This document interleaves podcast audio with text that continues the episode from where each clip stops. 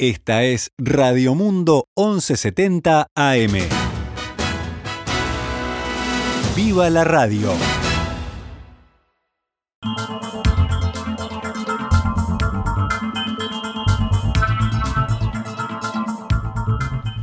Doce horas 11 minutos, damos comienzo a una nueva edición de Noticias al Mediodía. En este viernes, último viernes del mes de agosto, 27 de este año 2021.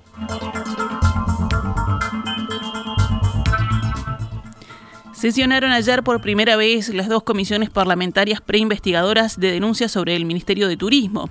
Ambas tienen su origen en las denuncias de un jerarca colorado del Ministerio contra su jefe, correligionario y ahora ex ministro de la cartera, Germán Cardoso, por compras directas presuntamente irregulares. El Frente Amplio exige investigar la gestión de Cardoso y este, que ahora es diputado, reclama que se investigue también las dos administraciones anteriores del Ministerio, es decir, las del Frente Amplio.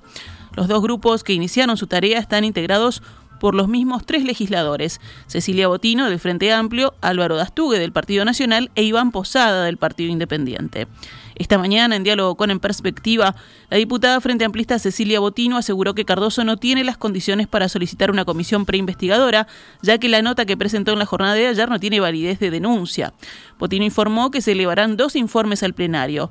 Uno, que ya fue aprobado por unanimidad, que es la denuncia presentada por el Frente Amplio, y la segunda es la solicitud de Cardoso, que fue aprobada con objeciones de la propia diputada. Lo que hizo Cardoso eh, no fue constituirse como denunciante, no fue presentar cuando tenía que presentar este, la documentación y aclarar dónde estaban las irregularidades y las ilicitudes, porque la ley que rige la formación de las eh, comisiones investigadoras dice expresamente cómo se tienen que articular. El diputado Posada le pregunta a Cardoso si él, dentro del material que nos deja, eh, identifica ilicitudes e irregularidades. Y él claramente le dice que no, que no le corresponde a él identificarlas, sino que nos deja a nosotros para que lo investiguemos. Entonces, evidentemente, la actitud de, Cardoso se tendría que haber enmarcado en, la defensa que él va a tener que hacer de, su gestión y de, y de las ilegalidades que fueron denunciadas por, por Pérez Banchero este, pero no, lógicamente, proponer una comisión preinvestigadora que, que no tenía las condiciones mínimas como para que, como para que avanzara. La diputada explicó que, según la ley vigente, para solicitar una comisión debe presentarse al menos una ilicitud, y Cardoso no lo hizo. Además, afirmó que si el exministro hubiera detectado irregularidades en las gestiones anteriores, ya las tendría que haber denunciado porque le correspondía a él investigar. Botino aseguró que algunos puntos que Cardoso pidió investigar están bajo auditoría y que la investigación va a incluir cuestiones como revisar los gastos de las anteriores gestiones. Una de las cosas que, Pérez Banchero denuncia es que los montos que él, este, a que él le llamaban poderosamente la atención y que por mm. eso no quería firmar, eran, este, eran inauditos, no existían antecedentes. Entonces, bueno, para decir que no existían antecedentes también tenés que tener como una comparación cómo se hacían antes con, con las compras para estos casos. Entonces digo, había existía una especie de acuerdo de que, que sí, que, que, que había que que analizar también cómo se hacían antes y que lógicamente yo creo que va a estar presente esa comparación. La diputada Botino consideró también que lo de Cardoso es muy poco serio y que la única comisión preinvestigadora sería es la del Frente Amplio. Sinceramente, muy poco serio lo de Cardoso, lo que sí, evidentemente quiso defenderse y quiso defenderse con su fuero. Y ahí, acá no hay dos lecturas. ¿eh? La lectura es que hay un ex ministro denunciado por alguien de su partido político de su extrema confianza y que la investigadora este, que se solicitó por parte del Frente Amplio es la que contiene todos los elementos este, serios para, para hacer esa investigación. Botino aseguró que no descartan presentar las denuncias ante la justicia. No descartamos, pero nos parece que es necesario este ámbito este, de investigación en, en, el ámbito parlamentario, porque hay elementos que, a veces cuando se tiran en crudo también en la justicia, este es difícil lo que se entiendan o, a, veces demoran. Entonces, si nosotros tenemos un ámbito donde se puedan ir aclarando, llamaremos al denunciante, este Pérez Banchero, por supuesto, porque va a ser el primero, está, dijo que está dispuesto a concurrir al Parlamento a dar las explicaciones. Podemos ir desentrañando este, algunas de estas cuestiones y la finalización puede ser, este, sí, llevar a la justicia algunas de estas cosas si tienen vicios visos de, ilicitud. Las dos comisiones preinvestigadoras definirán hoy por mayoría simple si recomiendan al Pleno de la Cámara crear una, dos o ninguna investigadora. Pero Botino afirmó que creen que se van a aprobar porque consideran necesario investigar. Hay un acuerdo como para que haya una investigadora, lo que vamos a tener que, definir en esta sesión extraordinaria que vamos a tener que debatir. Recuerden ustedes que, las comisiones son somos asesoras ¿no? del Pleno. Este eh, Es eso, el, el contenido, la que es este, en definitiva el plazo que se va a, investigar también y bueno, este eso va a ser decisión de, de toda la Cámara de Representantes. 12 horas 17 minutos, vamos con noticias de la emergencia sanitaria. El gobierno evalúa la administración de una tercera dosis de Pfizer BioNTech a quienes ya recibieron las dos de esa misma vacuna contra COVID-19. La novedad fue comunicada ayer por el secretario de Presidencia, Álvaro Delgado. En, el mundo, por lo menos lo, que nos dicen los expertos, que por lo menos entre seis y ocho meses después de la, de la inmunización con Pfizer, viene una dosis de refuerzo y Uruguay ya está trabajando en poder tener toda la disponibilidad de vacuna Pfizer para, para dar refuerzo a esas personas en la medida que lo vayan los sectores que vayan recomendando los, los científicos, ¿no? El jerarca agregó que Uruguay ha tenido la posibilidad de estar adelante de ese proceso gracias a la disponibilidad de dosis y al trabajo preventivo. Eso nos da mucha más tranquilidad, dijo.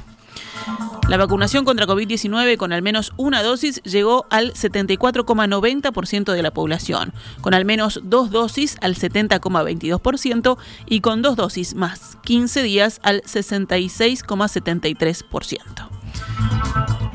Ayer fueron detectados 79 contagios de COVID-19 en 5.400 análisis. La tasa de positividad entonces es del 1,46%. La cantidad de personas cursando la enfermedad, o sea, los casos activos, bajó a 1.242, de las cuales 11 están en CTI. Según el informe oficial, este jueves hubo tres fallecimientos de personas con COVID-19. El índice de Harvard retrocedió a 3,17 casos nuevos diarios cada 100.000 habitantes en los últimos siete días. Si hablamos de la pandemia en el mundo, en Dinamarca las restricciones aún vigentes contra COVID-19 se levantarán a partir del mes de septiembre, puesto que la enfermedad ya no se considera amenaza para la sociedad, según anunció hoy el Ministerio de Salud. La epidemia está bajo control, tenemos tasas récord de vacunación, por eso el 10 de septiembre podremos abandonar las reglas especiales que tuvimos que introducir en la lucha contra el COVID-19, dijo el ministro Magnus Heunke citado en un comunicado de prensa. No estamos fuera de la epidemia, subrayó, sin embargo, asegurando que el gobierno no durará en actuar con rapidez si la pandemia vuelve a amenazar las funciones esenciales de la sociedad. El 14 de agosto desapareció el uso obligatorio de la mascarilla en el transporte público, único lugar donde aún se exigía como resultado de la flexibilización de las reglas de distanciamiento social. Volvemos al panorama nacional con otros temas. Raúl Mono Valle, hijo del expresidente Jorge Valle, asumirá el primero de septiembre como senador en lugar de Tabaré Viera, quien fue designado como nuevo ministro de Turismo tras la mediática salida de Germán Cardoso. El viernes, cuando se supo de la renuncia del ministro, hablamos con Sanguinetti y me preguntó qué pensaba hacer yo. Fue como un baldazo, todo muy del golpe. Yo nunca tuve ambiciones políticas, así que tuve que pensarlo un poco y hablarlo con el sector, aseguró el nuevo senador en diálogo con En Perspectiva. Valle dijo que hubo un pedido muy fuerte del sector para que aceptara la banca y que si bien no era algo que estaba en sus planes, decidió aceptar. Respecto a la salida de Cardoso del ministerio, Valle dijo lo siguiente respecto a las denuncias, a, voltear un ministro, digo, yo creo que cada uno tiene sus responsabilidades y, y si el ministro renunció por algo será. nosotros no denunciamos a nadie, al contrario, Martín Pérez Banchero fue el denunciado, porque vos no cesás a un colaborador tuyo si no es porque entendés de que su actividad no la está cumpliendo a, a cabalidad, ¿no? Cumpliendo con sus objetivos y demás. Consultado por el respaldo que le dio a su sector la lista 15 a Martín Pérez Banchero, el senador aclaró que se le brindó apoyo porque entendieron que él actuó bien y conforme a derecho. Este, hasta que llegó este episodio, bueno, evidentemente las relaciones no eran buenas porque vos no cesás a alguien que no, con el cual tenés buenas relaciones y estás conforme. Este, en la última etapa, según dichos de Martín Pérez Banchero, que nosotros avalamos, eh, se lo cesó o se pidió su cese porque eh, él no estaba de acuerdo en firmar determinadas cosas Luego de que es cesado, eh, continúan los ataques y las cosas, este, como tú decís, diciéndole poco menos que era un inservible. Y, la dirigencia de la 15 sale a respaldarlo. La dirigencia de la 15 sale a, respaldarlo porque entendíamos que él había actuado bien y entendíamos que había actuado de acuerdo a derecho y sobre todo en la, en la, en la gestión pública este, está siempre sobre el tapete mucho, hasta más fuerte que la gestión privada, el tema de la ética, él había actuado bien éticamente. Estás del lado de la ética, no estás, remarcó Raúl Valle. Martín salió a explicar las verdaderas razones por las que fue cesado y a defender su honor, dijo. En la misma línea, Valle adelantó que Pérez Banchero estará a su lado durante su gestión en el Senado. Pérez Banchero es un colaborador en la 15, va a seguir ahí, va a seguir colaborando. Este, y, ya se comprometió a apoyar en la gestión en el Senado, ya se comprometió con otros con otras cosas de la 15 y ustedes no están planteando que, vuelva al ministerio ni nada no además muchas veces a ver muchas veces después que hiciste algo hiciste una función en algún lado después ya culminaste y querés querés querés que es otra cosa. Pero entonces, ¿va a estar en su este, equipo en el Senado, entiendo? Eh, por lo menos mm, para ayudarme en los primeros tiempos. Este, él conoce muchísimo de, de, sobre todo esta primera etapa, la parte presupuestaria, la tiene muy clara. Este, y entonces eh, ya se comprometió y lo digo acá públicamente para que después no se me escape, este, que me iba a ayudar muchísimo en esta en la rendición de cuentas. Cambiamos de tema. La justicia intimó a los ministerios de Salud Pública y Desarrollo Social a regular en un lapso no mayor a los 30 días a todos los establecimientos de alojamiento de larga estadía de personas mayores en Montevideo que estén en situación crítica y en un plazo no mayor a los 180 días a todos los demás. Según el diario El País, los ministerios ya no pueden volver a recurrir el fallo y están obligados a acreditar el cumplimiento de la sentencia porque si ello no sucediera serán pasibles de sanciones.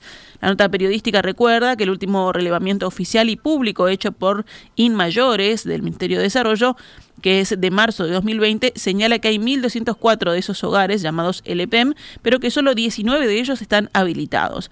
Además, en ese entonces se constató que en 230 las condiciones de funcionamiento eran las mínimas, que 537 tenían problemas de vigilancia y que en 109 había un riesgo inminente.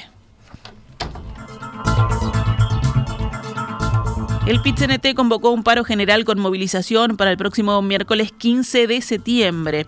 La medida, anunciada en las redes sociales de la Central de Trabajadores, es en reclamo de soluciones al gobierno en materia de trabajo, salud, en defensa de la educación pública, vivienda digna, salario, defensa de las empresas públicas y contra el hambre. Según el mensaje del PIT-CNT, esta crisis es sanitaria, pero también económica y social, y exigimos, dice, que el gobierno se haga cargo.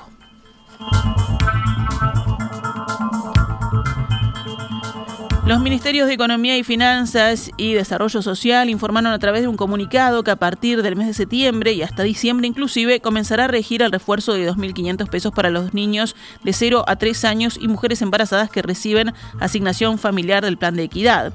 Este incremento por cuatro meses implica unos 70.000 niños y se enmarca en la focalización del gobierno en políticas sociales para la primera infancia, explica el texto. Además, las carteras resolvieron extender prestaciones y refuerzos previstos en el marco de la emergencia sanitaria. Se extenderá el cupón canasta de emergencia por el mes de septiembre y dicha canasta de emergencia tiene un valor de 1.200 pesos, apunta. En tanto, las asignaciones familiares del plan de equidad tendrán un refuerzo del 70% en septiembre que regirá para toda la población objetivo sin perjuicio del aumento extra para la primera infancia. La Oficina de Planeamiento y Presupuesto a través del Fondo de Desarrollo del Interior aumentará solo por este año de 30 a 50% el presupuesto para mantenimiento y compra de maquinaria y reducirá la parte de inversiones, según informó a Comunicación Presidencial el titular de esa dependencia, Isaac Alfie. Alfie explicó a qué se debió este cambio de criterio. Hubo dificultades este año por el tema de, la pandemia, bastante importantes, y la idea fue es flexibilizar un poco la asignación de los recursos en materia de inversión y de básicamente compra de maquinaria, aumentando el fondo para compra de maquinaria y reduciendo parte del fondo de inversión, el porcentaje de fondo de inversión. Eso básicamente porque, este, diríamos, recién ahora se están normalizando las cosas y entonces ha habido dificultades en, materia de eh, ejecución de obras, llamado a licitación y demás. No es tan fácil hacer las cosas a distancia, eh, por lo menos hasta uno no se acostumbre. Con este fondo se financiarán proyectos de infraestructura vial y desarrollo productivo por 172 millones de pesos en diferentes puntos del país, entre los que se encuentran infraestructuras básicas como alcantarillado, cunetas y red vial. Cerramos el panorama nacional con otras noticias. La policía busca a dos delincuentes que esta mañana asaltaron una relojería y joyería ubicada en Rivera y Simón Bolívar. Según fuentes del caso, se llevaron 8 mil dólares en mercadería. Los delincuentes redujeron al dueño del comercio y en pocos minutos huyeron del lugar. En San José asesinaron a un joven que intentó evitar el robo de su camioneta. La víctima fue identificada como Milton Devia, de 30 años, y el agresor fue detenido e intentó suicidarse. El hombre intentó interceptar al delincuente que intentaba robarle el vehículo y se trabó en lucha con él. Fue apuñalado y murió poco después. Telemundo informó que fue capturado el homicida este viernes. Según fuentes del caso, el sujeto intentó suicidarse. En este momento se encuentra internado. Fiscalía espera para poder tomarle la declaración. Actualizamos a cuánto cotiza el dólar a esta hora en pizarra del Banco República. 41 pesos con 45 para la compra y 43 con 65 para la venta.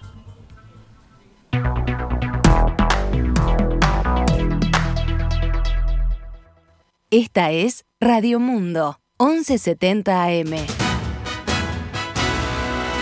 ¡Viva la radio!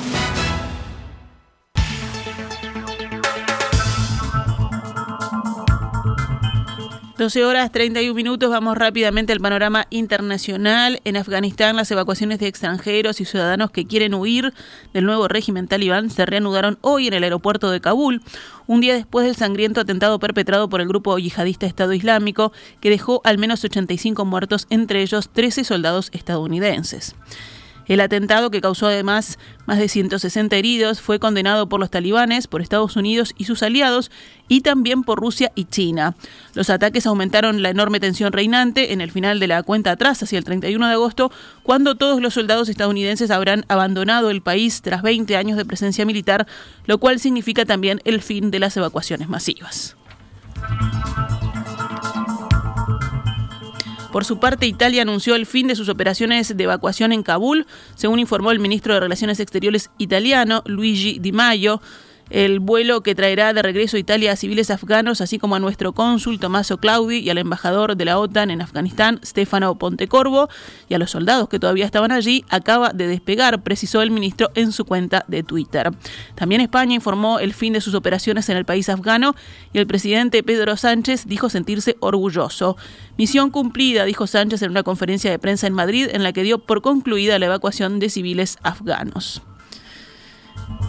En otros temas también vinculados a Afganistán, el Consejo de Seguridad de las Naciones Unidas instó a la comunidad internacional a llevar ante la justicia a los autores de los atentados con bombas en el aeropuerto de Kabul, según un comunicado publicado hoy. Los miembros del Consejo de Seguridad subrayaron la necesidad de responsabilizar a los perpetradores, organizadores, financistas y patrocinadores de estos actos de terrorismo reprobables y llevarlos ante la justicia, señaló el Consejo de 15 miembros, urgiendo a los estados a cooperar activamente con todas las autoridades en este sentido.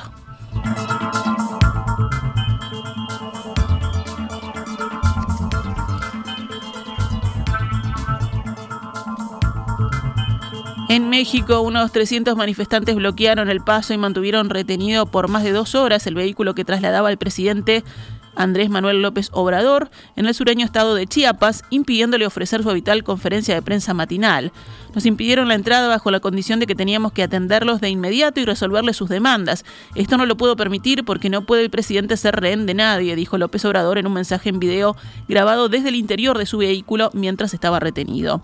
El grupo de manifestantes, integrado mayoritariamente por miembros de la Coordinadora Nacional de Trabajadores de la Educación, además de personal del sector salud, entre otros colectivos, se concentró desde las 5 horas de la mañana locales en la entrada de un cuartel militar donde López Obrador preveía realizar una reunión de gabinete y esta conferencia. Cuando arribó el convoy presidencial, poco antes de las 6 de la mañana, el contingente de maestros le cerró el paso. Tras más de dos horas de espera, el grupo se fue dispersando y permitió finalmente el paso del convoy. Mientras duró esta protesta, la policía local cerró el paso vehicular en avenidas cercanas al cuartel militar. Cerramos el envío informativo con deportes. La selección uruguaya femenina de hockey junior, menores de 21 años, se clasificó por primera vez a un mundial de la categoría. Las cimarronas celestes derrotaron ayer 1 a 0 a Estados Unidos en el torneo panamericano que se disputa en Chile. Y si hablamos del mundial de Rusia de fútbol playa, Uruguay cayó derrotado 10 a 1 ante Suiza y quedó eliminado en cuartos de final. Esta es Radio Mundo, 1170 AM. ¡Viva la radio!